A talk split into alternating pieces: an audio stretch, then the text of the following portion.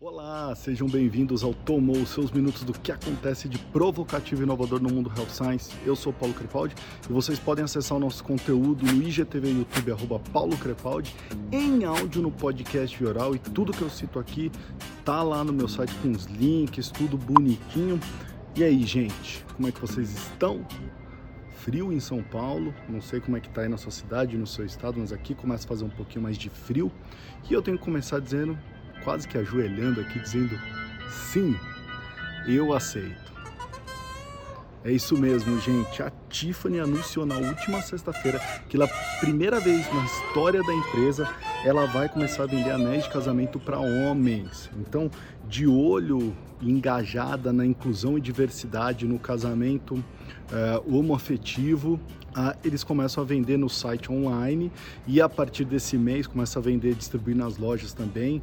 Não tem o valor, eu tentei lá simular uma compra de um anel uh, e aí eles pedem para entrar em contato com, com o Customer Center uh, e aí eu falei, não, não, não vou entrar agora em contato com, com o Customer Center agora. Então, é, não cheguei aí tão longe assim, mas você pode agora comprar, o homem pode ter o seu anel de casamento, engagement ring, que é uma das grandes coisas que a Tiffany vem fazendo durante sua história é fazer o marketing em cima do engagement ring. É, a Tiffany sempre acreditou naquela coisa de contar histórias únicas de amor e agora parte para contar histórias únicas de amor de homens também, por que não fazendo anel para eles? Achei super legal. Bom, a Baidu, a empresa chinesa, que é uma empresa gigantesca de tecnologia chinesa, agora no domingo, tem fotos aí que vocês estão vendo, a empresa começou a sua operação de táxi, do Robotaxi, ou seja, são táxis sem motorista. É, então eles por enquanto estão circulando em oito pontos uh, na China. É, é, um raio lá na cidade, é um raio de 3 quilômetros é, quadrados, tá? Custa 4 dólares e 60 centavos. É, qual que é o problema? A galera tá tão curiosa que a galera fica tirando foto e, e força o carro a parar toda hora né? É, então a galera quer tirar foto com o carro, quer mostrar. Só podem pessoas de 18, 60 anos, ele só libera transporte para essas pessoas, mas aí é um caso, tem coragem de andar. Se tivesse isso no Brasil, você teria coragem. Eu fiquei imaginando, o brasileiro é curioso, né? Aqui na marginal, às vezes o trânsito é formado pela curiosidade das pessoas de parar para ver lá um acidente, alguma coisa que está acontecendo na pista. É, então imagina um táxi desse sem motorista ia ficar parando a toda hora, porque todo mundo ia querer tirar foto para postar nas redes sociais, né? Mas, é, vamos lá. Cara, olha que incrível esse projeto da Unilever. É, é um desodorante adaptado a pessoas com deficiência, tá? São pessoas com deficiência visual e deficiências de membros superiores, cara. É, chama Degree Inclusive. O Degree Inclusive, que é esse da foto aí, é, eu até anotei aqui, cara, ele discute muito essa coisa. Cara, como é difícil essas pessoas apertarem, girarem para destravar, colocarem uma tampa, acertarem a posição correta para passar o desodorante. E aí a Unilever se juntou com a, a Wonderman Thompson, é, junto com terapeutas ocupacionais, é, executivos, pessoas com deficiência, designers, é, para construir, prototipar um modelo que chegasse nesse aí que é o Degree Inclusive. É sim é o primeiro desodorante adaptado da história é, do mundo dessa categoria. Eu achei sensacional, cara. Olha, vai olhando as fotos e os vídeos que eu tô passando aí, ó.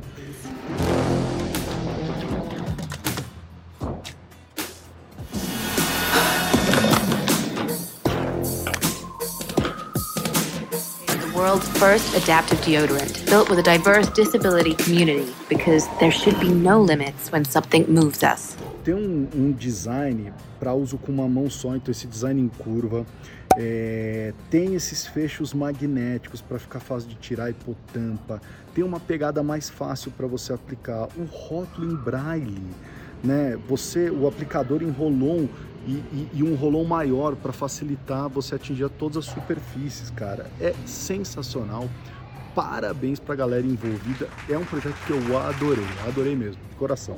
Eu vou trazer alguns dados da Cantar sobre os gastos da indústria farmacêutica em publicidade lá nos Estados Unidos, obviamente, mas dá para vocês terem uma ideia do tipo de gasto, comparar com aqui, onde que eles estão investindo, quais são os produtos que mais investem. Se liga nisso aí, ó. É, nos Estados Unidos, 2020 foi 6,58 bilhões de dólares versus 6,56 bilhões em 2019. Mesmo com a contenção de gastos por causa da pandemia, que foi menos 13%, o montante investido foi é, maior. O gasto em digital, vídeo, desktop e mobile aumentou 43%, enquanto o impresso caiu 16%. Tá? TV ainda é o grande gasto, 75% de todo o gasto em publicidade está na TV, porque para a farma ainda é considerado um grande canal de awareness. O que eu achei interessante é o gasto que você viu em dígito e a queda no impresso, ou seja, a farma está buscando sim outros canais, aprendendo com outros canais, testando outros canais. Eu acho que é essa a mensagem importante. Vamos testar outros canais, vamos tentar outros canais para outros é, objetivos. A Pathmatics, que é especialista em mensurar esses gastos, mas na rede social Facebook, Twitter e Instagram, diz que as top 5 empresas que mais gastaram nesses canais foram Pfizer com 55 milhões de dólares, a GlaxoSmith 48 milhões, a Allergan com 19 milhões, Merck 16 milhões e a Novartis 15 milhões de dólares, tá? Então são as empresas que mais vêm investindo nessas redes sociais. Vamos falar então de um outro relatório, um relatório da Fierce Pharma. Uh, a Fish Pharma trouxe os top 10, as top 10 marcas que mais gastaram, produtos, medicamentos que mais gastaram em publicidade em 2020. Né? É, eu vou falar das top 5, eu vou deixar as top 10 e o link no meu site se você tiver curiosidade, mas vamos lá nas top 5. As top 5 são o Mira, Dupixent, Xalgens, Skirize e Ozempic. São nomes para ferrar qualquer host é, aqueles, são aqueles tipos de nomes que você fica abismado que um narrador consegue narrar quando está narrando Copa do Mundo, Olimpíadas e pega jogadores do leste europeu ou asiáticos, tá? É a mesma coisa que está acontecendo comigo aqui é, hoje. Estou me sentindo um narrador em Copa do Mundo Olimpíada. Mas a grande disputa vai ser entre Kieran Reid, camisa 8, contra o camisa 8 da França, Luiz Picamoles. Esse é o jogador que pode fazer a diferença para a equipe da França. Vem jogando. Vamos começar com o Mira. O Mira todo mundo conhece, 499,85 milhões de dólares em 2020 versus 577 milhões de dólares em 2019. Então, você teve um 13% de queda no investimento, mas o Mira ainda continua produzindo muito conteúdo. Foram 21 diferentes comerciais para TV. É coisa pra caramba que eles soltaram aí, tá? Dupixent, que é da Sanofi, 409 milhões de dólares em 2020 versus 199 milhões em 2019.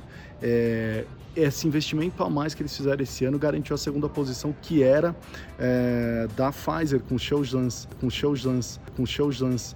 Eu quero que você venha colocar umas patrilhas. Então o Xeozans perde, vai para a terceira posição. Eu vou convidar vocês para dar uma olhada na campanha que é a Rose Up Your Sleeves para dermatite atópica. Bem legal a proposta deles para vocês terem um benchmark do que estão fazendo. Terceiro lugar, Xelzans, da Pfizer, 232 milhões de dólares em 2020 versus 202 milhões em 2019. Cresceu também 15% num ano de pandemia e a campanha deles, é, que é a Made for Better Things para artrite reumatoide, eu achei linda. Parabéns, achei muito legal essa campanha. Your body was made for better things than the pain, stiffness and joint damage of moderate to severe rheumatoid arthritis. Esquiriz da ABSE. Opa! Esquirize da. 202 milhões na sua estreia em 2020. Foi aprovado em 2019 o produto. Então, primeiro ano que você tem a mensuração, já gastou 202 milhões. É, e aí criaram essa música que você está ouvindo agora, que é o Nothing's Everything, né? Para o lançamento do produto que é para psoríase. Olha que música legal. Eu adoro quando as empresas criam conteúdo uh, além de vídeo, mas vão para o conteúdo de música também. Em quinto lugar, Ozempic da Novo Nordisk, 196 milhões em 2020 versus 160 milhões em 2019. Então eles fizeram uma campanha que brinca com a música do Magic do Pilot da década de 70, que diz Oh, oh, it's magic, para essa aí que é Oh, oh, Ozempic. Né? Então escutem aí.